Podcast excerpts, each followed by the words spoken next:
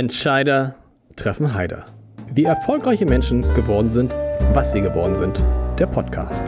Heute habe ich einen der besten Köche der Welt zu Gast, was mich sehr, sehr stolz macht. Ich freue mich sehr, dass Kevin Fehling hier ist, der Chef von The Table, dem einzigen und ich glaube sogar ersten Hamburger Drei-Sterne-Restaurant. Genau, das ist wahr. Toll, dass Sie da sind. Sie müssen mir erstmal erklären, was ist eigentlich der Unterschied zwischen drei, zwei und einem Stern? Also wenn man es jetzt äh, wie der Michelin beschreiben würde, dann wäre wahrscheinlich ein Stern einfach ein sehr gutes Essen. Zwei Sterne wären ein Umweg wert und äh, drei Sterne eine Reise.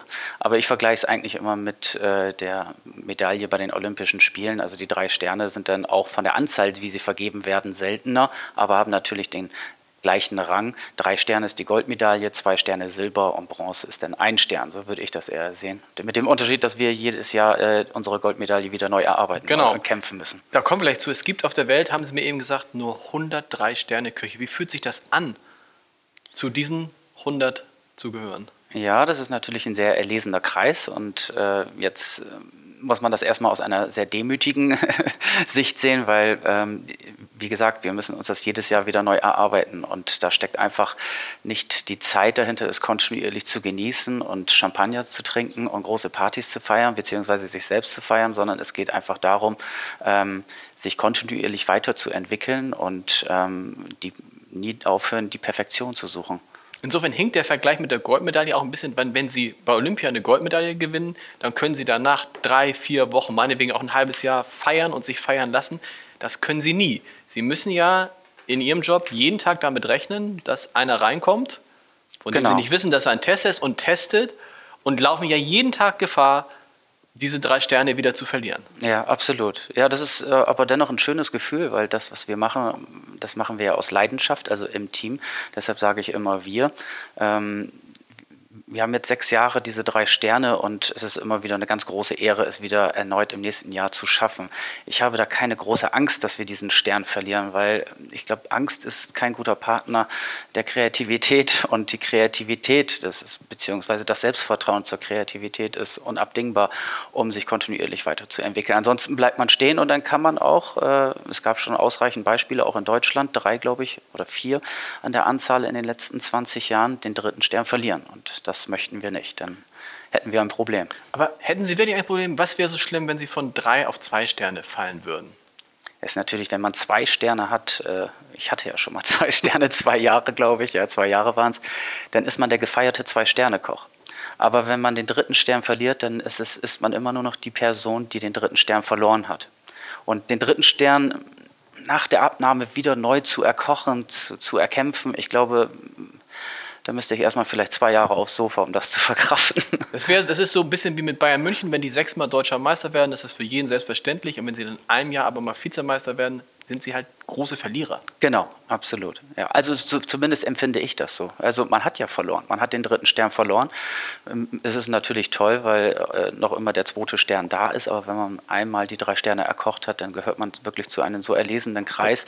Es gibt da äh, unter, unter uns dann so einen gewissen Ehrenkodex. Ähm, da kommt man einfach in eine Familie rein, äh, aus der man dann auch nicht mehr verschwinden möchte. Ich stelle mir das als einen irrsinnigen Druck vor und frage mich, Sie sind ja jetzt auch nicht so uralt, ganz im Gegenteil. Wie gehen Sie mit diesem Druck um?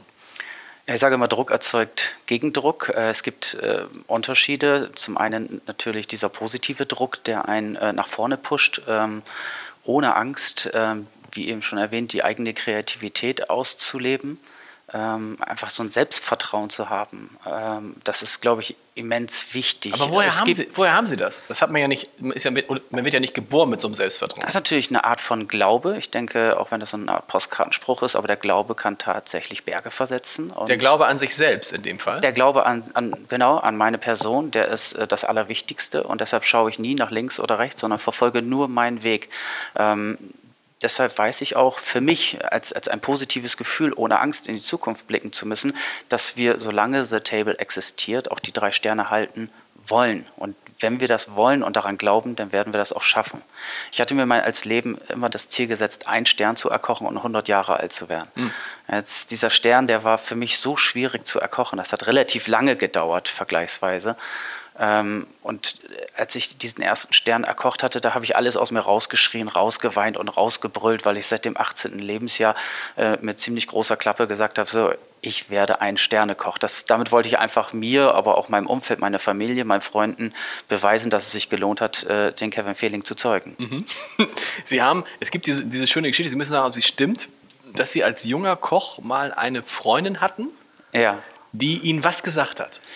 Also, war also, das überhaupt eine Freundin oder war das ein. Es war, ich, ich, musste um sie kämpfen, weil äh, das war eine der wundervollsten Frauen, die ich je auf meinen je in meinem Leben kennengelernt habe. Also sie sah nicht nur einfach fantastisch aus, sie war äh, charakterlich äh, einmalig, intelligent und äh, hatte sogar Witz. Und das ist ja auch sehr selten, dass eine mhm. Frau äh, äh, charmant ist und dennoch witzig ist, dass man dann auch gemeinsam mit ihr lachen kann. Lange Rede, kurzer Sinn. Ich war relativ jung. Ich glaube, ich war 18, sie ebenfalls. Sie studierte Grafikdesign und ich musste einfach extrem um sie kämpfen. Es gab denn schon so eine Zeit, wo wir fast zusammen waren, aber irgendwann kam der Moment in ihrem Zimmer, als sie mir dann sagte, okay, du möchtest Koch sein, äh, du möchtest Koch bleiben, dann wirst du irgendwann mal das verdienen und zeigte mir ähm, diesen, diesen Katalog, wo dann die unterschiedlichen Berufe aufgelistet sind mit den Verdiensten. Äh, und dann sagte sie, wenn ich irgendwann fertig bin mit meinem Studium und ich möchte mich selbstständig machen, äh, und dann werde ich das verdienen wahrscheinlich. Das, das hat mich irgendwie so wachgerüttelt. Ähm, sie hat das sehr bereut, äh, weil wir hatten viele Jahre später äh, miteinander wieder Kontakt und auch darüber gesprochen, weil sie es einfach mal zufälligerweise irgendwo gelesen hat. Sie ist total stolz äh, auf, auf meinen Karriereweg, aber sie ist sich, glaube ich, nicht wirklich darüber bewusst, dass sie tatsächlich der Auslöser war. Das also, war der Auslöser. Dieser es, es, war der Auslöser. Natürlich war es mein Wunsch, immer zu kochen, aber ich, ich war damals sehr perspektivlos. Ne? Also sie hatte gerade ihr Abitur fertig fertiggestellt und ich war äh, einfach äh, gerade am Kämpfen mit meiner mittleren Reife, stand lieber auf dem Skateboard als jetzt äh, lernend zu Hause am Schreibtisch und ja, da, da kam mir irgendwie so ein, so, so ein Blitz im Kopf. Also wenn du etwas Besonderes im Leben erreichen möchtest, dann musst du auch selbst etwas Besonderes aus deiner eigenen Person mhm. schaffen. Und Sind deshalb habe ich mir gesagt, es wird nie wieder jemand zu mir sagen, dass ich es im Leben zu nichts geschafft habe oder erreicht habe. Sind es solche Momente, die sehr erfolgreiche Menschen von weniger erfolgreichen trennen? Das weiß ich nicht, aber es gibt, es gibt so immer so Momente im Leben, äh, die man nicht vergisst. Ne? Also äh, ich, ich, ich, war mal spielend auf dem, äh, äh in der Schule am Laufen und äh, irgendein Freund ist hinter mir hergelaufen. Ich weiß gar nicht mehr. Ich glaube, ich war in der fünften Klasse und dann sagte die Frau Hillmann, äh, sie hatte gerade die Aufsicht auf dem Schulhof, nicht so schnell, nicht so schnell, ich bin einfach weitergelaufen und habe sie ignoriert. Und sie rief mir hinterher, und so jemand wie du soll mir später die Rente bezahlen? Und dann blieb ich stehen und dachte, meine Güte, weil ich spiele? Ja. Glaubt ein Mensch nicht daran, dass ich es im Leben etwas. Das sind so Schlüsselmomente, ja. die mich dann. Sonst würde ich es ja auch hier heute nicht erwähnen, ganz spontan. Ich habe da, glaube ich, keine Ahnung, die letzten fünf oder zehn Jahre nicht drüber nachgedacht. Aber das gibt so Schlüsselmomente, glaube ich, die im Leben sehr viel auslösen, ja. Und die deshalb wichtig, deshalb wichtig sind, wenn man Erfolg haben will. Sie hatten ja relativ früh Erfolg und Sie hatten auch relativ früh drei Sterne als angestellter Koch, richtig? Mhm, richtig. Genau. So, und da hatten Sie ja, Sie haben gesagt, Sie wollten immer einen Stern haben, weit übererfüllt, drei Sterne. Warum wollten Sie dann noch unbedingt noch selbstständig werden? Ähm, ich war zehn Jahre im Columbia Hotel Casino Travemünde. Wir hatten damals die beste Hardware und Software. Ähm, einen grandiosen Blick beim Kreieren aus dem Wintergartenrestaurant Richtung aus genau. Ostsee. Im letzten Jahr hatte ich sogar ein Büro mit Mehrblick. Also es war alles perfekt, alles gut. Und dennoch wusste ich, dass ich mit meiner Küche nicht am richtigen Platz bin. Ne? Denn äh, zum einen äh, ist das natürlich Meckern auf hohem Niveau. Viele Menschen in meinem Umfeld, auch die mich nicht kannten, aber die sich für wahrscheinlich die Gourmetküche interessieren, haben nur mit dem Kopf geschüttelt. Was macht der da jetzt, der Verrückte? Aber ich wollte einfach beweisen, dass es möglich ist, drei Michelin-Sterne wirtschaftlich positiv darzustellen in der Selbstständigkeit mit einem Konzept, das es so noch nicht gab. Denn gerade in Hamburg fehlte es nicht immer, aber schon seit sehr langer Zeit an kreativen Konzepten, unabhängig jetzt von der Küche. Mit den meisten Sterneköchen bin ich sehr gut befreundet. Aber doch die Restaurants sind doch alle sehr traditionell mhm. angehaucht. Das hat auch seine Berechtigung, wenn es dann an einem richtigen Platz ist, der traditionell angehaucht ist. Ne? Wie äh, auf den Sülberg, Fantastisches Haus oder das Vier Jahreszeiten, ähm, Louis C. Jakob, das sind alles grandiose Häuser. Da gehören diese Restaurants rein. Aber mir war schon relativ früh klar, dass wir uns davon freimachen müssen, dass gute Küche auf dem Teller, nennen wir sie einfach jetzt mal Sterneküche, mhm. gleichgesetzt werden muss mit Spießigkeit und Steifheit, mhm. Pomp und Luxus. Weil überall im Ausland, in jedem Land, selbst in Skandinavien, äh, aber auch überall eigentlich sonst in Europa, äh, gibt es unglaublich viele tolle Konzepte, aber dennoch ein, zwei oder drei Sterne auf dem Teller. Das ist kein Widerspruch. Und wir sind da sehr französisch geprägt und äh, denke einfach, dass es Zeit war, Hamburg äh, ein sehr weltoffenes Konzept äh, zu bieten, das auch genauso gut hätte in New York stehen können. Entscheidend war aber, Sie wollten einmal mehr beweisen, ich kann nicht nur drei Sterne, ich kann auch alleine davon leben. Weil mm. die meisten drei Sterne oder die meisten Sterne-Köche, sie verbessern mich, aber sind oftmals, entweder sind sie nicht selber Inhaber oder sie gehören zu einem Hotel und so. Mm, genau. Und dann haben sie sich wie? Wie muss man sich das vorstellen? Wann, ab wann haben sie sich hingesetzt und diese Idee bewegt? Also sie wussten, sie wollen selbstständig werden und dann musste man ja auf die Idee kommen, mhm. ein Restaurant zu machen in Hamburg, das stelle ich mir noch relativ einfach vor, mhm. mit nur einem Tisch. Genau. Wie kam diese Idee? Es war für mich irgendwie eine logische Konsequenz. Wenn man ein Restaurant wirtschaftlich positiv darstellen möchte und jetzt nicht gerade nur ein bisschen Sushi, Sashimi oder französische Bistro, ich mhm. möchte das jetzt nicht schlecht drehen, sondern es ist einfach einfacher zu kochen. Der Wareneinsatz ist nicht so hoch. Ähm, es wird mehr von der Allgemeinheit angenommen, sprich, man kann dann schon mal 200, 300 Gäste am Tag bedienen, wenn man es nicht ganz doof mhm. sich anstellt. Und mit einem Drei-Sterne-Restaurant geht es halt nur dann, wenn man ähm, ein, einen perfekten Businessplan erstellt, wo der Wareneinsatz fast im Vorfeld äh, äh, feststeht. Natürlich, wenn jetzt wie heute die Trüffelzeit anfängt, dann ist der Wareneinsatz ein bisschen höher, aber das macht auch nichts. Ne? Das ist so eine positive Mischkalkulation im Menü.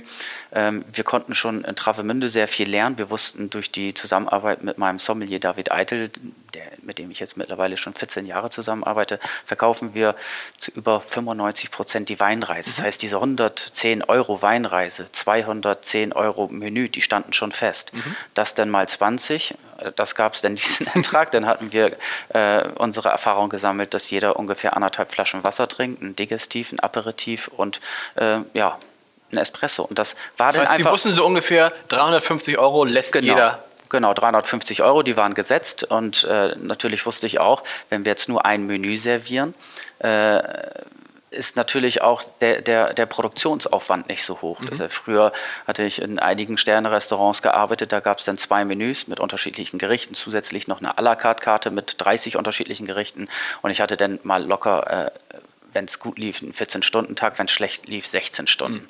Also ich bin ja teilweise äh, nachts ins Bett gefallen mit meinen stinkenden, schmutzigen Kochklamotten und wusste am nächsten Morgen noch nicht mehr, wo ich frische Wäsche herbekomme. Mhm. Also das hat sich gelohnt, ich habe mich nie beschwert, ähm, aber die Zeiten sind halt heute anders. Das liegt natürlich einmal an, an den Mitarbeitern, an, der, an den neuen Generationen. Die, die, kann man nicht mehr so treten, wie man mich getreten hat. Das, das funktioniert halt nicht. Das ist ja auch gut so. Und da wir natürlich äh, gerade zu dieser Zeit mit dem Mindestlohn den Arbeitszeitschutzgesetz eröffnet hatten, standen wir natürlich zu, vor einer zusätzlichen Herausforderung. Absolut. Und dann war für mich einfach klar, wenn ich dieses es gibt ja nur zwei Knöpfe. Ich starte oder ich lasse es. Mhm. Ja, nein. Und als dieser Startknopf dann lief und die ganze Maschinerie am Laufen war, ähm, mussten wir uns halt auch während dieses kreativen Prozesses, äh, das Konzept zu entwerfen, auch über die Mitarbeiter Gedanken machen weil wir natürlich keine Praktikanten annehmen dürfen. Überall im Ausland hat jeder Drei-Sterne-Koch da 10, 15 Praktikanten rumlaufen, die bekommen Personalessen. Nicht, genau. genau, dürfen wir nicht, es sei denn, die gehen zur Schule, dann können wir damit noch nicht so viel anfangen. sie studieren, dann funktioniert es auch noch nicht oder sie ja, betreiben es halt während ihrer Urlaubszeit und das ist dann halt äußerst selten. Das sind dann doch eher Sterneköche, die bei mhm. uns dann ein Praktikum kurz machen. Aber es war dann einfach ähm, klar, dass wir den Mitarbeitern auch etwas bieten müssen und das war dann halt etwas anderes, als ich früher geboten bekommen hatte. Das heißt, heißt, Sie haben auch jetzt, Sie achten auch, Sie haben, glaube ich, ein, ein sehr gutes Team, aber ein kleines Team, oder? Wie viele genau. Mitarbeiter haben Sie insgesamt? Wir sind elf insgesamt. Und dann war die Rechnung einfach, also wir können erwarten, 350 Euro pro Person einzunehmen. Genau.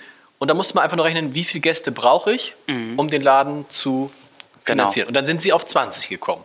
Genau. Zunächst. Ja, genau. Und da haben dann nochmal irgendwann, wann? Jetzt im August haben wir äh, den Tisch nochmal erweitert. Also wir haben ein Drittel des Tisches komplett mhm. wegnehmen müssen, weil man kann nicht einfach nur 1,25 Meter dazwischen Klar. setzen aufgrund der Struktur des Kirschbaumholzes und ähm, hatten jetzt nochmal zwei Plätze à la carte, also wenn wir abends normal geöffnet haben und vier, vier Plätze zusätzlich, wenn wir eine Veranstaltung okay. haben. Das sind für uns 10 Prozent. Äh, 10 Prozent macht dann doch schon sehr viel Sinn, weil natürlich äh, haben wir auch über 120.000, wenn nicht eigentlich viel mehr, in den letzten anderthalb Jahren investiert wieder. Ne? Das Restaurant stand eigentlich erst drei Jahre. Man hätte auch genauso gut sagen können, wir ziehen das jetzt drei Jahre durch. Das funktioniert auch so. Aber ähm, man sollte sich als Gastronom und erst recht nicht in der Sternegastronomie nur auf den Teller konzentrieren, weil das ist ja die Problematik nicht nur in Deutschland, auch in vielen anderen Ländern, aber dass, dass, dass man nicht über den Tellerrand schaut und auch konzeptionell sich weiterentwickelt. Ne? Also es geht immer weiter und das Restaurant ist äh, wie ein Menü, das äh, entwickelt sich über die Jahre und äh, das macht auch Spaß, immer wieder ähm, schöne dekorative Dinge, neue Künstler auszusuchen, ähm, aber natürlich auch technische Dinge, von denen wir vorher nicht wussten, dass es so sein muss, äh, weil wir einfach zu Zum Beispiel? Ja, der Fettabscheider, der macht uns sehr viel Probleme. ne? Also, wenn- der muss eigentlich in den Keller, der ist jetzt auf einer Ebene, das wird jetzt alles umgebaut, aber bis das erstmal Weil er alles... zu laut ist? Oder weil er, nee, der oder? Fettabscheider macht keine Geräusche. Ähm, wir haben eine Hebeanlage, all das Wasser, was jetzt in den im Waschbecken äh, reinläuft, aber auch von der Geschirrspülmaschine, aber auch von den Fußabläufen, das findet alles einen Weg äh, auf einer Ebene Ah, okay. und geht dann in die Hebeanlage und von, durch die Hebeanlage wird es dann in den Fettabscheider befördert, wo es vom Fett und Wasser getrennt wird. Das, der Fettabscheider müsste aber eigentlich im Keller sein, damit Okay, ein genau. stärkeres, schnelleres Gefälle da ist und somit kann es dann schon mal passieren, dass die Hebeanlage äh, überfordert ist, relativ häufig defekt ist und dann halt das Wasser aus den Gullis hochkommt. Ne? Aber das, das haben wir jetzt in den Griff Auch, bekommen. muss, muss man sich auch äh, erstmal mit beschäftigen als drei Sterne Koch. Genau. Ich fand es so überraschend, vielleicht ist es aber auch nur für mich überraschend, war es Ihnen klar, dass die Leute das so klaglos akzeptieren würden, dass sie keine Wahl haben? Sie kommen zu Ihnen und dann kriegen Sie das zu essen, was Sie ihnen auf den Tisch stellen. Ja, also man muss natürlich ähm, aufgrund der Personalstruktur, äh, wenn man jetzt keine große à la carte Karte haben möchte, auch diese große à la carte Karte nicht immer komplett gegessen wird, das heißt auch ein hoher Wareneinsatz dann halt ansteht, konsequent sein und an sein Konzept glauben. Und ähm, wir hatten damals in Travemünde bereits ausprobiert, da hatten wir auch nur ein Menü. Ähm, wir gehen natürlich dann auf individuelle Allergien oder Fischallergiker ein, dann gibt es halt ein Fleisch oder vegetarische Gänge. Darauf konzentrieren wir uns schon. Aber wenn zum Beispiel ein reiner Vegetarier hat es Das- schwer bei Ihnen, ne? Das würden wir nicht mehr machen. Also wir hatten das Ja. früher gemacht, aber da war das, ich bewundere Vegetarier. Ich wäre persönlich auch selbst gern Vegetarier, aber aufgrund meines Berufes nicht möglich. Ja. Und ich gehe, glaube ich, auch ehrlich gesagt zu gerne essen, aber ich habe einfach unglaublich viel Respekt vor dem Leben selbst, Mhm. egal ob es jetzt eine Ameise ist oder ein Pferd. Ähm, ich, ich finde, dass wir dann keine drei Sterne kochen. Und wenn ich Genau. nicht zu 100% davon überzeugt bin, dass eine ähm, Sellerie-Jus durch karamellisierten Sellerie, wie ich sie mal schon beim Drei-Sterne-Koch gegessen habe, die war grandios. Aber ich denke, dass wir es auch schaffen, mit Fleisch, Fisch, Hummer etc. Krustentiere eine tiefere Essenz Mhm. zu kochen, die vielfältiger ist als mit Gemüse. Dann muss ich halt auch wieder da nicht radikal sein, weil ich glaube, es gibt ausreichend gute Restaurants für Vegetarier und wir sind auch nicht everybody's darling und das wollen wir auch nicht sein. Sie sind schon Everybody's Darling. Wenn es stimmt, Sie verbessern mich, sind Sie ein Dreivierteljahr im Voraus ausgebucht. Und ich habe gehört, dass in, seit es Sie gibt in Hamburg, es zehn Absagen gab.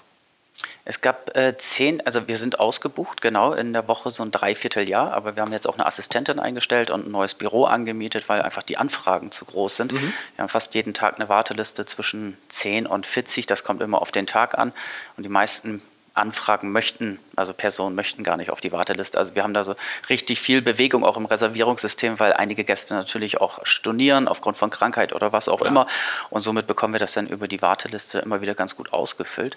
Die zehn, äh, das, das sind zehn Personen, die nicht erschienen, ohne sich zu entschuldigen. Ah, okay. Ja, da waren auch sechs Gastronomen dabei, äh, sogar äh, die, Okay. die auch selbstständig, das habe ich bis heute nicht verstanden, Wow. die hätten es am besten wissen Ja. müssen. Aber es ist ja trotzdem eine unfassbar niedrige Zahl, oder? Ja, total. Über, auf drei ja, Jahre. Ja. ja, das ist ja auch unfassbar, wie die Gäste sich freuen, wenn sie zu uns kommen. Das, das ist ja auf jeden Tag begrüße ich unsere Gäste um 19 Uhr und um 20 Uhr Es sind ja zwei Sitzungen ähm, mit der Hand am, am, am Eingang. Und äh, wenn man dann immer gleich hört, oh Gott, wir sind wieder da und haben ein Jahr gewartet. Wir waren genau vor einem Jahr da. Wieder da, das ist wieder Ja. da. Gibt es sowas wie Stammgäste? Weil Ja, wir haben auf jeden Fall. Also wir haben viele Stammgäste. Also ich glaube, der Rekord jetzt in drei Jahren liegt bei 25 Besuchen. Das war nur möglich, weil so eine extreme Flexibilität dort Okay, ist. Ja. das wollte ich mich gerade sagen. Ja, ja, An sich, wenn, man jetzt, wenn ich jetzt heute Abend zu Ihnen komme, könnte ich ja theoretisch dann wieder irgendwie, kann man mal ausrechnen, mit, im Sommer 2019 würde ich einen Platz kriegen. Ne? Also rein rechnerisch jetzt, wenn man dreiviertel Jahr oder Genau, so, so eher, genau. eher Ja, fast sogar genau, Spätsommer. Genau, ja, ja. Aber wenn dann tatsächlich mal ein Tisch frei wird, einen Tag vorher oder am selben Tag und der Herr dann so flexibel ist, dann äh, geht das schon auf. Ja, es funktioniert. Und auch so flexibel ist vielleicht das Menü zweimal zu essen. Aber viele Gäste möchten auch einfach einige Gänge am selben Abend noch mal essen. Okay. Also, Und dieses 350 Euro ist ja unglaublich viel Geld. also es kommt darauf Oder? an. Also ich vergleiche das immer mit einem äh, Theaterbesuch ist genauso schön, äh, bloß unser Menü geht vier Stunden. Äh, Dann, oder ein Musicaltheater angenommen, wir würden jetzt nach Berlin, ja, ein Musicaltheater, aber zu uns reist man ja an, ne? also zumindest die meisten Personen. Ähm, man würde jetzt nach Berlin, zwei tolle Plätze, Musicaltheater, man hat die Anreise, man hat Hotelkosten, man isst noch ein bisschen Sushi, Sashimi vorab oder danach, dann möchte man auch nicht äh, ganz hinten sitzen und auch nicht vorm Pfeiler, dann kommt man schnell auf wesentlich mehr Geld und äh, ich denke, dass vergleichsweise wir dann doch relativ günstig sind. A, in Deutschland, vergleichsweise zu anderen drei Sternern sind wir eher im unteren Drittel. Und ähm, dann wieder vergleichsweise im Ausland, da kann man aber auch schon mal ganz, ganz entspannt äh, 350 bis 400 Euro nur für ein Menü ohne Getränke. wir reden jetzt ja über, genau. Getränke, alles ist, ist ja 350 ist alles dabei. Genau. Trotzdem, wie schwierig ist es, diese Preise noch weiter zu erhöhen? Also die Preise muss ich ja nur dann erhöhen, wenn die Lebensmittel sich erhöhen oder wenn die Personalkosten Genau. steigen oder die Miete sich erhöht. Ähm, das ist ja das größte Problem mit in Deutschland unter den Gastronomen, dass sie sich nicht trauen, das zu nehmen, was sie nehmen müssten. Mhm. Ja, man schaut dann eher auf die Speisekarte eines anderen Restaurants, das äh, einige Meter, Kilometer, je nachdem entfernt ist. Wie teuer sind die denn? Und demnach passt man sich den Menüpreis an. Es ist so ein Konkurrenzkampf, ja, wie die Hotellerie in Berlin. sie versuchen alle gegenseitig irgendwie zu unterbieten. Und was keiner dann merkt, dass man nämlich damit erst die Spirale in Gang setzt, dass die Preise immer weiter sinken. Genau, Genau. genau, ja. Und dadurch dann natürlich auch kein Durchhaltevermögen in der Selbstständigkeit ist, ja. Das ist klar, wenn man nicht äh, vernünftig kalkulieren kann und auch nicht äh, das konsequent durchzieht, dann sieht es ziemlich schwierig aus in der Selbstständigkeit.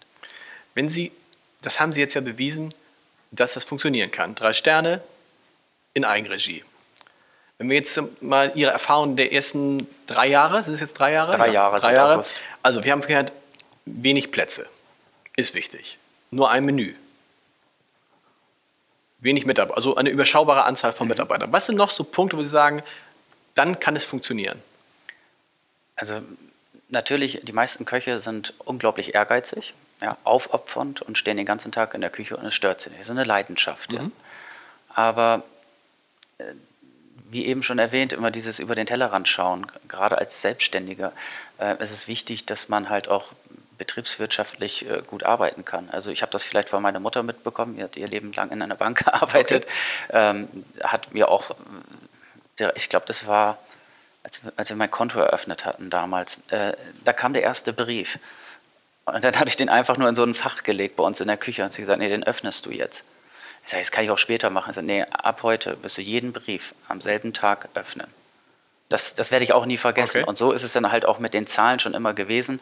Ähm, meine Eltern haben sich äh, ganz fantastisch um uns gekümmert, äh, aber dennoch uns das Gefühl gegeben, dass wir uns alles selber erarbeiten müssen. Und das ist auch mit diesem Restaurant der Fall. Äh, Ich möchte nicht einfach nur kreativ sein, sondern ich möchte auch ähm, ja, ein Fundament für die Familie haben. Ne? Ein wirtschaftlich festes Fundament, eine Sicherheit. Das ist ja ganz enorm wichtig, dass wir auch positiv in die Zukunft schauen Ist können. Ihnen das wichtig? Ist Ihnen Sicherheit wichtig? Also eine finanzielle Sicherheit auch? Ja, die finanzielle Sicherheit ist für mich schon immer sehr wichtig gewesen, also sehr, sehr wichtig sogar, aber es geht mir da gar nicht zwingend nur um materielle Dinge. Natürlich fahre ich ein tolles Auto und äh, man muss sich, glaube ich, auch einmal im Leben eine teure Uhr kaufen, wenn man es sich selbst wirtschaftlich erarbeitet Ja. hat, aber ich glaube auch, dass man sich darüber bewusst sein soll, und vielleicht auf die Frage nochmal zurückzukommen, ähm, dass dieses Geld, was wir uns erarbeiten, das, das wissen ja die wenigsten, dass es uns noch nicht wirklich gibt, unabhängig jetzt von den Steuern, dass wir ein halbes Jahr für den Vaterstaat arbeiten,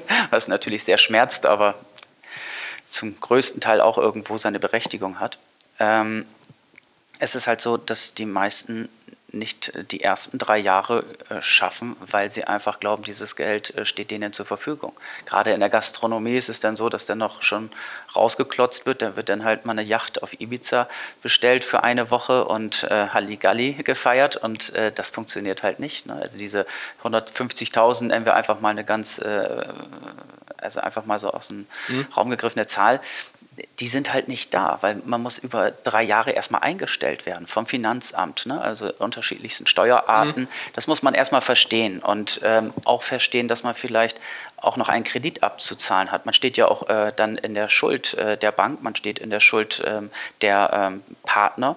Und das ist halt wichtig, auch der Mitarbeiter. Natürlich findet jeder Koch und Service-Mitarbeiter, sobald es uns irgendwann schlecht gehen sollte, was nicht passieren wird, wieder einen neuen Job. Gerade Klar. in der Gastronomie. Es werden händeringend in jeder Gastronomie gesucht. Aber Dennoch ähm, schaue ich äh, genau in die andere Richtung. Ähm, ich möchte meinen Mitarbeitern eher eine Perspektive bieten, dass sie so lange wie möglich im Unternehmen ähm, bleiben und auch Aufstiegschancen mhm. haben. Jetzt habe ich gerade zu, spontan äh, in den letzten drei Tagen mit drei Personen Mitarbeitergespräche mhm. geführt und denen jetzt einfach eine Möglichkeit gegeben, sich im Unternehmen in naher Zukunft äh, erweitern zu können. Das ist gut. Ja, genau. Und das, somit äh, gehen die nicht äh, in ein anderes Restaurant als nächste Stelle stellvertretender Küchenchef, weil sie bei uns Chef de Rang war, ist ein Postenchef, sondern das Potenzial der Mitarbeiter erkennen, gerade wenn sie äh, charakterlich gut in das Team passen. Das ist, glaube ich, das Allerwichtigste, dass man sich erweitert. Mhm. Also wir möchten jetzt kein Imperium gründen, aber wir haben jetzt auch gerade einen tollen Vertrag unterschrieben für ein Restaurant im Ausland wo das stattfindet, darf ich noch nicht sagen, mhm. aber dafür gibt es jetzt schon den Küchenchef. Genau. Es das machen Sie dann nicht, das gehört Ihnen oder? Aber Sie machen das nicht. Ich mache das. Ähm, ich bin dann einige Zeit im Jahr dort, okay. in meinen freien Tagen äh, ähm, oder halt auch im Urlaub. Äh, kontrolliere, bin aber eher für den kreativen Prozess okay. verantwortlich, das Restaurantkonzept zu gestalten, ähm, die Gerichte zu kreieren und natürlich auch die Mitarbeiter zu stellen. Bevor, vielleicht fange ich damit mal an, weil da haben sich natürlich viele gefragt, der Feeling, so ein Ausnahmetalent, wieso macht er eigentlich nicht mehr? Wieso macht er dieses eine Restaurant? Wieso macht er nicht noch mehr Restaurants mhm. oder Verkauf? Oder warum ist der nicht im Fernsehen? Und wahrscheinlich haben sie Kochbücher auch gemacht, ich weiß es gar nicht, mhm. aber auf jeden Fall jetzt nicht in Serie und so. Mhm. Warum nicht? Ähm, ich denke zum einen auf das Thema Fernsehen, wenn es seriös ist, dann machen wir das schon mal. Ich saß ja. mal auf dem roten Sofa, der Tim Melzer hat mal bei uns gekocht genau, und so weiter. Gesehen, das, genau. das, macht Spaß und auch um ein bisschen den Bekanntheitsgrad zu erhöhen. Aber Sie stehen nicht in irgendwelchen Kochshows, Sie sind Nein. das Gegenteil von ja. einem Fernsehkoch. Ja, weil wir es nicht müssen. Das ist ja der, Punkt, ja. Das ist ja der Unterschied. Ne? Also natürlich gibt es auch tolle Schauspielergagen unter einigen Köchen im Fernsehen und die, die diese Gagen bekommen, auch berechtigt, die machen es gut. Mhm. Ne, Kitchen Impossible als Beispiel. Großartig. Grandios, ja, ja. also verdient. Äh, ja. äh, aber es gibt dann halt auch viele Hampelmänner im Fernsehen und da geht es doch eher dann darum, wer am lautesten singt oder die blödesten Witze erzählt, äh, glaubt die höchste Einschaltquote ja. zu bekommen. Es hat nichts mehr mit Kochen zu tun. Nein. Und ja, deshalb Kochbücher, ja, wir haben so ein typisches Drei-Sterne-Koch, so eine Visitenkarte mal produziert. Das ist aber auch eigentlich nur viel Arbeit und so ein kleiner Ego-Trip. Viel Geld verdient man da auch nicht mit. Ähm, wir planen jetzt ein Kochbuch, dafür wurde auch meine Küche umgebaut. Ähm, äh, das, äh, da werden wir wahrscheinlich ein, ein Kochbuch produzieren, das wird heißen also zumindest wird es in die Richtung gehen, Herr Fehling, was kochen Sie denn zu Hause? Weil das eigentlich somit die meistgestellteste Frage von Journalisten und Von Gästen mir wäre sie übrigens nie gekommen. also sie wäre nicht gekommen, weil ich finde, es eine der, ist eine der langweiligsten, oder? Ja, aber... also jeder Koch, aber jeden, was essen Sie denn privat ja, am liebsten? Ja, aber so. die meisten denken halt... Was, Pizza? Das gibt's doch gar nicht. ja, genau. Ja. Aber äh, die meisten denken tatsächlich, dass ich mich den ganzen Tag nur mit Kaviar und ja. Oma zuscheffel.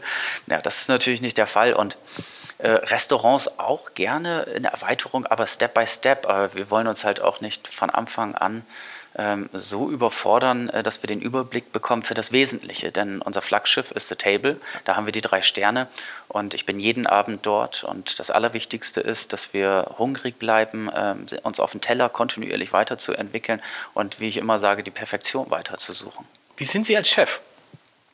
Ich äh, glaube, ich bin als Chef äh, genauso wie privat, ähm, ich versuche das jetzt gar nicht so groß zu mixen. Ähm, ich bin da, glaube ich, eher der Kumpeltyp. Ich sage immer Good Cop, Bad Cop. Bad Cop mhm. muss mein Zuschef sein. Ja? okay. Und ähm, ich glaube, ich bin ein Kumpeltyp. Ich gebe meinen Mitarbeitern aber auch, wenn es nicht läuft, äh, relativ schnell das Gefühl, okay, ihr müsst weiter Gas geben, weil sonst äh, sieht es hier nicht so schön aus. Also es, gibt ja diese, es gibt ja diese bösen Geschichten, dass es irgendwie ähm, nur beim Militär früher mhm. härter und klarer und deftiger zugegangen ist als in der Küche. Das Ja. geht ja bei Ihnen schon mal deswegen nicht, weil die Küche in einem Raum ist mit den Gästen. Genau, tagsüber könnte ich natürlich genügend Genau. äh, äh, Terror ausüben, wenn ich wollen würde, aber das möchte ich nicht. Ich möchte meinen Mitarbeitern das Gefühl geben, dass sie im Diesseits leben und sich darüber bewusst sind, dass wir jetzt nicht für unsere zwei freien Tage arbeiten, sondern wir leben gerade. Mhm. Ja, wir führen unseren Beruf leidenschaftlich aus. Es ist ein enorm kreativer Beruf. Wir haben Spaß nur, dabei. Wir haben Spaß dabei. Wir sind nur achteinhalb Stunden da. Wir kochen keine 16 Stunden mehr wie ich früher. Toll, und, ne? Und Ja. ihr verdient auch noch das Doppelte Ja. wie ich. Also seid froh, dass ihr hier seid. Sie haben geschrieben, Sie, Sie duzen Ihre Mitarbeiter, aber die sitzen Sie. Warum? es hat sich, es, ich, ich, normalerweise wird man als Küchenchef, zumindest in der Sternegastronomie, immer als Chef gerufen. Genau. Ja, Chef ist in Amerika oder in Der- England der- der Küchenchef. Chef, genau. Ja, hier ist es dann eigentlich so der Chef in irgendeiner großen Firma. Genau. Das ist äh, anders und im Französischen ist es halt auch so. Und wir sind natürlich sehr französisch geprägt, auch vom, äh, vom, vom Umgang in der Küche. Äh, und ich fand dieses Chef irgendwann äh, nicht mehr passend. Mhm. Es, weil die, das ist so stark verwurzelt in den Mitarbeitern, dass sie es dann auch vor Gästen Mhm. sagen, vor Lieferanten und ähm, vor wem auch immer. Und irgendwann ist man nur noch der Chef, Chef, Chef, Chef, Ja. Chef. Aber man hat eigentlich gar nicht das Gefühl, dass Und man was der sagen Chef die ist. jetzt, die Mitarbeiter? Herr Fehling, Chef.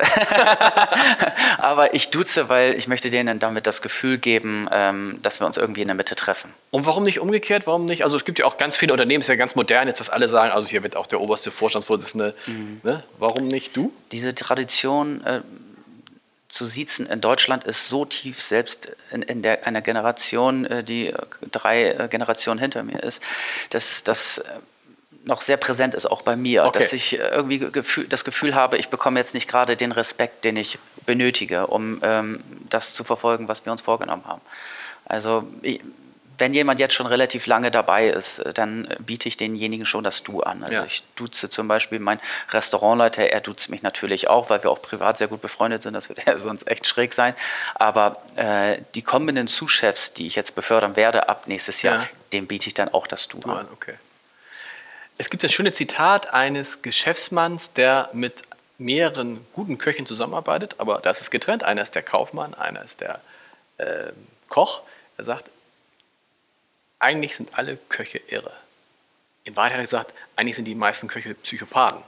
So, sie wirken als das genaue Gegenteil, als ein völlig normaler Mensch. Sind sie die Ausnahme oder stimmt das Bild, was der zitierte Kaufmann hat, von Köchen nicht?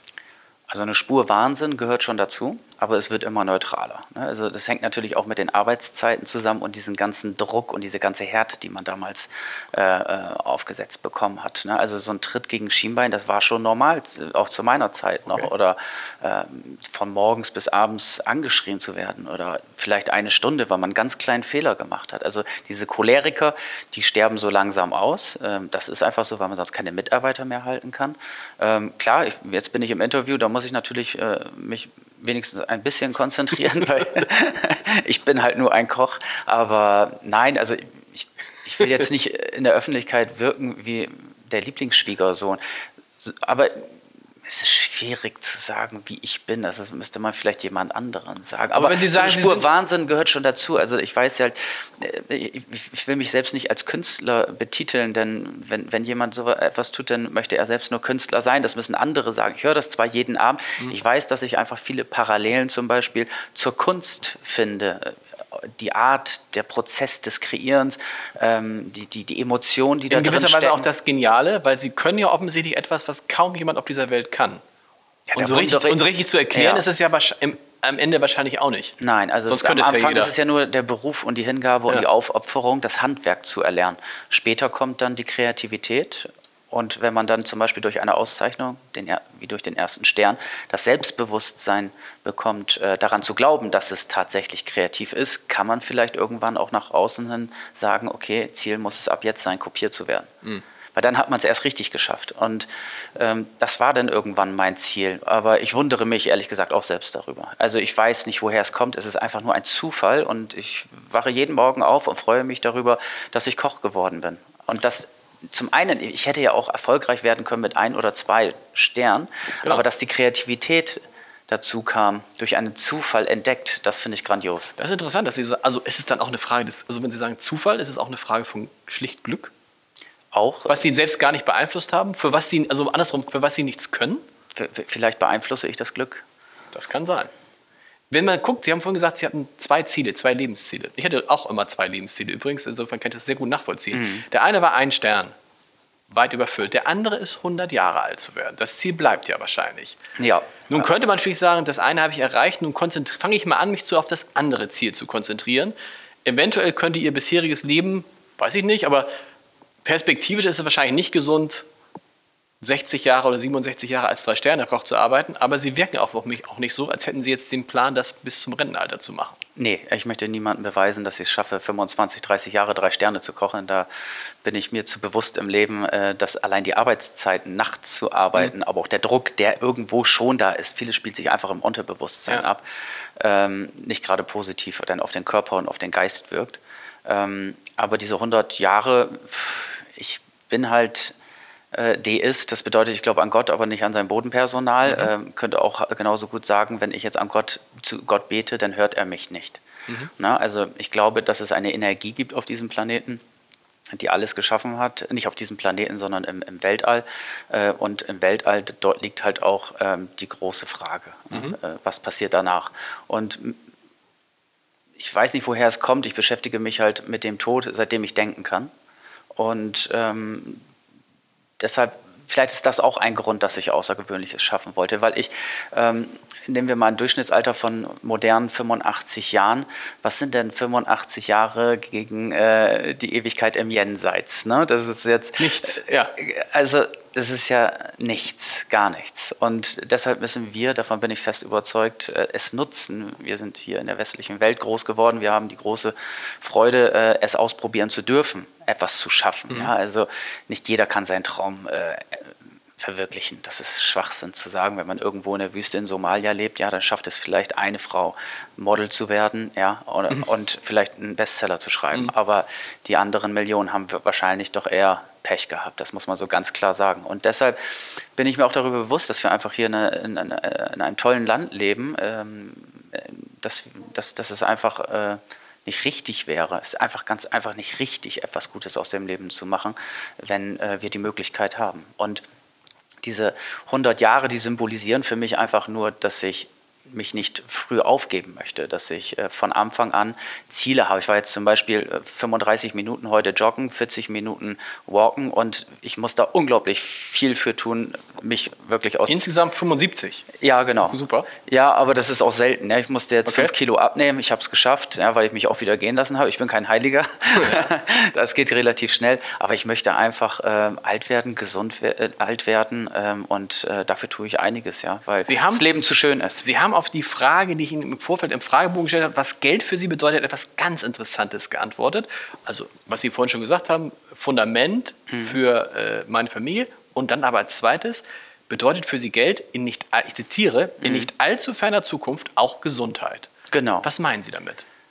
Also, wenn man äh, sich die Welt anschaut, ähm, dann ist relativ schnell erkennbar, dass langes Leben mit Geld verbunden ist. Ach so. Okay. Weil die Medizin, also jetzt funktioniert unser äh, Krank Krankheitssystem noch, äh, Krankenkassensystem noch ganz gut, äh, aber ich glaube, das ist schon in sehr vielen anderen Ländern, auch in der westlichen Welt erkennbar, äh, dass, dass einfach die Kluft zwischen Arm und Reich immer größer mhm. wird und langes Leben bedeutet, ähm, einfach die Arztrechnung bezahlen zu können mhm. oder sich Spezialisten aussuchen zu dürfen mhm. in speziellen Situationen okay. einer Krankheit.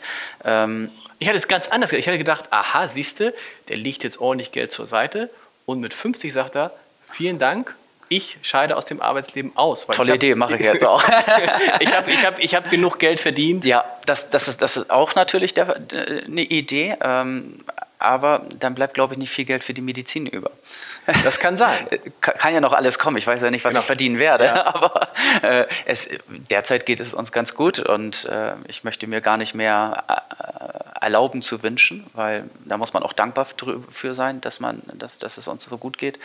Ähm, aber nee, ich glaube einfach kurzum, es ist unglaublich wichtig, wirtschaftlich stabil zu sein für die Zukunft, weil sich vieles ändern wird. Das ist keine, äh, keine Dramaturgie äh, in die Zukunft, sondern ist einfach eine Tatsache. Das stimmt.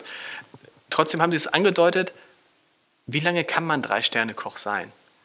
Jetzt nicht von der Leistung her, sondern ist sowas möglich bis über 10, 15, 20, 25 Jahre oder? Ich glaube schon. Es gibt ja einige Köche, die haben es bereits vorgemacht. Genau. Der Harald Wohlfahrt, äh, bei dem ich auch äh, vor 16 Jahren, glaube ich, gearbeitet hatte, bereits jetzt 25 Jahre seine drei Sterne gehabt. Das muss ich jetzt nicht, das will ich auch nicht erreichen. Dann, ich glaube, danach gibt es noch so viel interessantere Dinge außerhalb, erleben, der, außerhalb der Küche? Außerhalb der Küche, die aber dennoch mit Gastronomie zu okay. tun haben und auch kreativ sein können. Ne? Also ich, natürlich möchte ich mich kontinuierlich auf den Teller weiterentwickeln und dieser, dieser Hunger, der lässt auch nicht nach. Also Warum? Das ist ja interessant, weil eigentlich haben sie es ja allen Sie haben es ja allen bewiesen. Also der Freundin damals sowieso. Mm. Die Eltern sind auch stolz und sagen, Mensch, toll, was er geleistet hat. Sie, in der Welt sind sie einer der besten Köche. Was ist jetzt noch der Antrieb? Es zu bleiben, denn äh, ich habe natürlich auch eine Verantwortung im Leben gegenüber meiner Familie. Ich muss ja weiterhin Geld verdienen. Das ne? stimmt. Wir haben jetzt noch nicht so viel erwirtschaftet, dass ich sagen könnte, okay, mit 41, das war's jetzt. Ähm, wir haben äh, uns gerade ein wunderschönes Haus gekauft äh, und so weiter und mhm. so fort. Das muss ja auch erstmal alles erarbeitet werden. Und ähm, ich könnte mir jetzt nicht vorstellen, weil dafür bin ich einfach noch zu jung, jetzt einfach sich zu reduzieren und zu sagen, komm, jetzt mache ich einfach mal so ein bisschen. Aber dann ist Geld, ist Geld schon Antreiber? Auch, Ach, ja. Auch? Ja, aber ja, also mit Sicherheit ist Geld ein Antreiber für uns alle. Klar. Alles andere wäre gelogen. Genau. Gibt es eigentlich irgendjemanden, Sie sagen, Sie gucken nicht rechts und nicht links? Das finde ich ein super Ratschlag für alle, weil man sich so stark verunsichern lässt. Mhm. Gibt es Ratgeber? Leute, mit denen Sie sich vor wichtigen Entscheidungen beraten? Sei es nur eine Menüumstellung oder sei es eine große Investition? Ähm, Ratgeber, also es gibt im Betrieb natürlich immer meinem vertrauten äh, Restaurantleiter David Eitel. Mhm. Äh, wenn, wenn ich nicht weiß, wie ich auf eine Frage oder eine Situation reagieren soll, dann besprechen wir das gemeinsam. Äh, das, das findet eigentlich regelmäßig statt. Und natürlich spreche ich auch mit, mit meiner Frau privat, wie jeder andere, glaube ich auch. Aber ich habe eigentlich keine Ratgeber. Es gibt zum Beispiel einen tollen Koch und Menschen mittlerweile, also seit nicht mittlerweile, ich war früher bei ihnen angestellt mhm. und jetzt sind wir ziemlich gute Freunde. Ähm, der war Habinuri aus dem Restaurant ja, Piment. Genau, das hätte ich auch noch gefragt, wo, woher da die, die Verbindung kommt. Genau. Ja, genau. Ja. Da habe ich mal vor 15 Jahren, 16 Jahren gearbeitet als okay. stellvertretender Küchenchef und äh, der hat mich damals dann auch relativ schnell, das muss man sich in der heutigen Zeit mal überlegen, ne? ich war für ihn, glaube ich, ein guter Koch und äh, er hätte mich auch genauso gut noch zwei Jahre halten können. Mhm. Aber er hat nach drei Vierteljahr zu mir gesagt, Kevin, du gehst jetzt zum Harald Wohlfahrt, ich kann dir nicht mehr so viel beibringen. Okay. Und das fand ich ganz äh, beachtenswert. Und seitdem sind wir Freunde und wenn es dann halt um schwierige Fragen gibt, er ist nun jetzt auch schon äh, 16 Jahre selbstständig und ich gerade mal drei Jahre, da geht es dann doch schon mal anzurufen und nach Hilfe zu fragen, ja. Aber sonst, wie gesagt, ähm, entscheide ich am liebsten eigentlich alles selbst für mich allein und das Bauchgefühl ist unglaublich wichtig. Das Interessante bei dem Bauchgefühl, das habe ich neulich gelernt in einem Gespräch, das Bauchgefühl ist nichts anderes als die Sammlung aller Erfahrungen, die man in seinem Leben gemacht hat. Mhm. Und deshalb drückt das halt auch, äh, mhm. drückt das ja, halt auch so wenig, das ja. Bauchgefühl. Ähm, Sie haben geschrieben, als ich nach Stärken und Schwächen gefragt habe, eine Ihrer Stärken ist, dass Sie sich über die Endlichkeit des Lebens bewusst sind. Mhm. Und umgekehrt ist es aber auch eine Schwäche. Vielleicht mhm. können Sie das nochmal erklären. Das mit der Stärke habe ich jetzt verstanden, aber inwieweit mhm. ist es auch eine Schwäche? Also wenn man seit dem achten Lebensjahr, so würde ich jetzt mal schätzen, äh, über den Tod nachdenkt, mhm. dann kann man schon sehr daran verzweifeln, wenn man nachts im Dunkeln alleine im Bett liegt. Und wie, was machen Sie dann? Ich kenne so eine Situation durchaus, also, aber wie schütteln Sie das dann ab? Ja, da muss man sich ablenken, ne? an schöne Dinge genau. denken, lesen, äh, Fernseh schauen oder ähnliches. Aber das ist halt so ein totgeschwiegenes Thema in unserer Gesellschaft. Ja. Und äh, solange ich mich erinnern kann, äh, lese ich schon ähm, äh, Bücher über Nahtoderlebnisse und beschäftige mich einfach mit dem Tod. Ich finde, es ist einfach so extrem realistisch. Und vielleicht auch, weil ich ich will jetzt nicht sagen, mich selbst liebe, das hört sich so selbstverliebt an, aber ich bin einfach glücklich, dass ich der Mensch bin, der ich bin. Ich hatte vor kurzem mal, was habe ich denn aufgeschrieben, weil ich fand das ganz witzig. So ganz viele Menschen oder die meisten Menschen auf diesem Planeten äh, möchten jemand anderes sein. Und ich nicht. Ich auch nicht. Ich, ich kenne ich kenn viele Menschen, die ja. das nicht wollen, ne? aber ich glaube, wenn man so in die Allgemeinheit schaut, ne? ganz, also da draußen, die ganze Gesellschaft, äh, da gibt es doch sehr, sehr viele, die gerne zu anderen Menschen aufschauen. Ich habe zum Beispiel, ich, ich habe nie irgendwie einen Star toll gefunden. Mhm. Ich fand, äh, klar, als Kind gab es da mal einen Sänger oder so in der Bravo gelesen. Mensch, das Poster hänge ich mir mal auf. Aber ich habe nie Vorbilder gehabt. Ich habe nie Menschen gehabt, zu denen ich aufgeschaut habe. Ich habe immer lieber in den Spiegel geschaut und gesagt, komm, mach einfach dein eigenes Ding, weil das Leben der anderen zu leben, äh, wäre viel zu langweilig. Das zieht sich durch ganz viele Biografien von erfolgreichen Menschen, dass die fast alle sagen, ich hatte keine Vorbilder. Hm. Weil wenn ich so werden will wie der, werde ich, wenn maximal eine gute Kopie, aber ich werde nicht, ähm, Hm. Ja. ich werde nicht ich selber. Genau, ja. Ja, und so ist es dann mit dem Tod, wenn man sich darüber bewusst ist, dass die Endlichkeit, die äh, ja, kommen wird, dann ist es ein negativer Part in unserem Leben. Deshalb wollen wir ja nicht sterben. Steve Jobs hat mal gesagt, niemand möchte sterben. Selbst die Menschen, die in den Himmel wollen, wollen nicht sterben. Das finde ich ganz faszinierend. Das ist auch nie wieder aus meinem Kopf leider Das gegangen. Ja, okay. äh, kein gläubiger Mensch möchte sterben. Ja. Ja. Also deshalb, ähm, es ist auch gut so, weil sonst würde es auch keinen Antrieb geben, das, das Glück im Leben zu verfolgen, verfolgen zu wollen. Ja. Trotzdem fragt man sich dann ja wahrscheinlich auch Sie immer, oh, jetzt stehe ich hier in der Küche und koche irgendwie, was ich schon zehnmal gekocht habe. Ich könnte ja viel lieber bei meinen Kindern sein. Ja, ja, total. Ja, das ist, Oder? Äh, ja, deshalb äh, ist es für mich auch der absolute Sinn des Lebens. Äh, das hatte ich ja schon mal erwähnt, Mhm. äh, äh, Kinder zu zeugen, um im Idealfall eine schöne Zeit zu haben. Ja. Das ist mein, ich, ich wollte schon immer Kinder haben. Also seitdem ich Gut, wenn es, eine, wenn es einen Sinn des Lebens gibt, dann ist es Fortpflanzung. Fortpflanzung. Genau, Punkt. Ganz genau. relativ einfach. Genau, genau. Und dann kommt natürlich die Aufgabe hinzu, ähm, sich um die Kinder so gut zu kümmern, dass sie halt ein schönes Leben haben werden. Weil es ist äh, einfach so, so toll, Zeit mit den Kindern zu verbringen. Und äh, ich, ich nehme mir, das ist jetzt schon in Planung, in naher Zukunft einfach heraus, ähm, dass ich dann vielleicht auch einfach mal drei Stunden später ins Restaurant fahre, weil ich weiß, es funktioniert. Ich habe einen Küchenchef, ich habe ein super Team, ich habe Menschen, auf die die, denen ich vertrauen kann. Ähm, es funktioniert auch ohne meine Person. Also am Abend muss ich da sein, ich muss auch mit kreieren. Ich kann jetzt nicht jeden Tag um 17 Uhr zur Arbeit kommen, aber an gewissen Tagen, wenn ich das Gefühl habe, okay, ich habe jetzt meine Tochter nur Samstagmittag gesehen und am Sonntag, weil Montag beginnt wieder die Schule, äh, dann werde ich einfach mal um 16.30 Uhr zur Arbeit fahren und zwei Stunden mit ihr schwimmen gehen oder spielen oder was auch immer Mhm. Aber Sie müssen Zeit verbringen. Aber Sie müssen jeden Tag da sein? Im Ich, Restaurant? ich muss jeden Tag da sein, das möchte ich auch selbst. Und ab, wir haben ja Sonntag und Montag das Restaurant geschlossen. Wir haben regelmäßig Urlaub.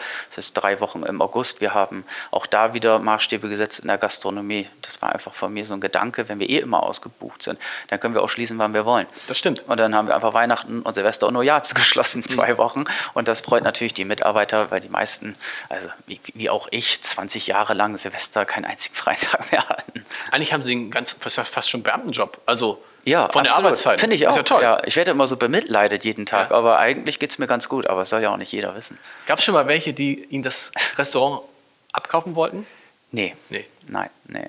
Es gab äh, unterschiedliche Hoteliers, auch Investoren, die gerne mit uns zusammenarbeiten möchten. Aber auch da sage ich mir, wenn, wenn ich tatsächlich den nächsten Schritt gehen möchte, dann mache ich ihn doch allein. Ja. Das war mit The, Table, mit The Table genauso. Es gab natürlich auch Menschen, die haben von Anfang an gesagt, das wird was, kannten mich, kannten meine Küche und den Ehrgeiz und wollten dann gleich mit investieren.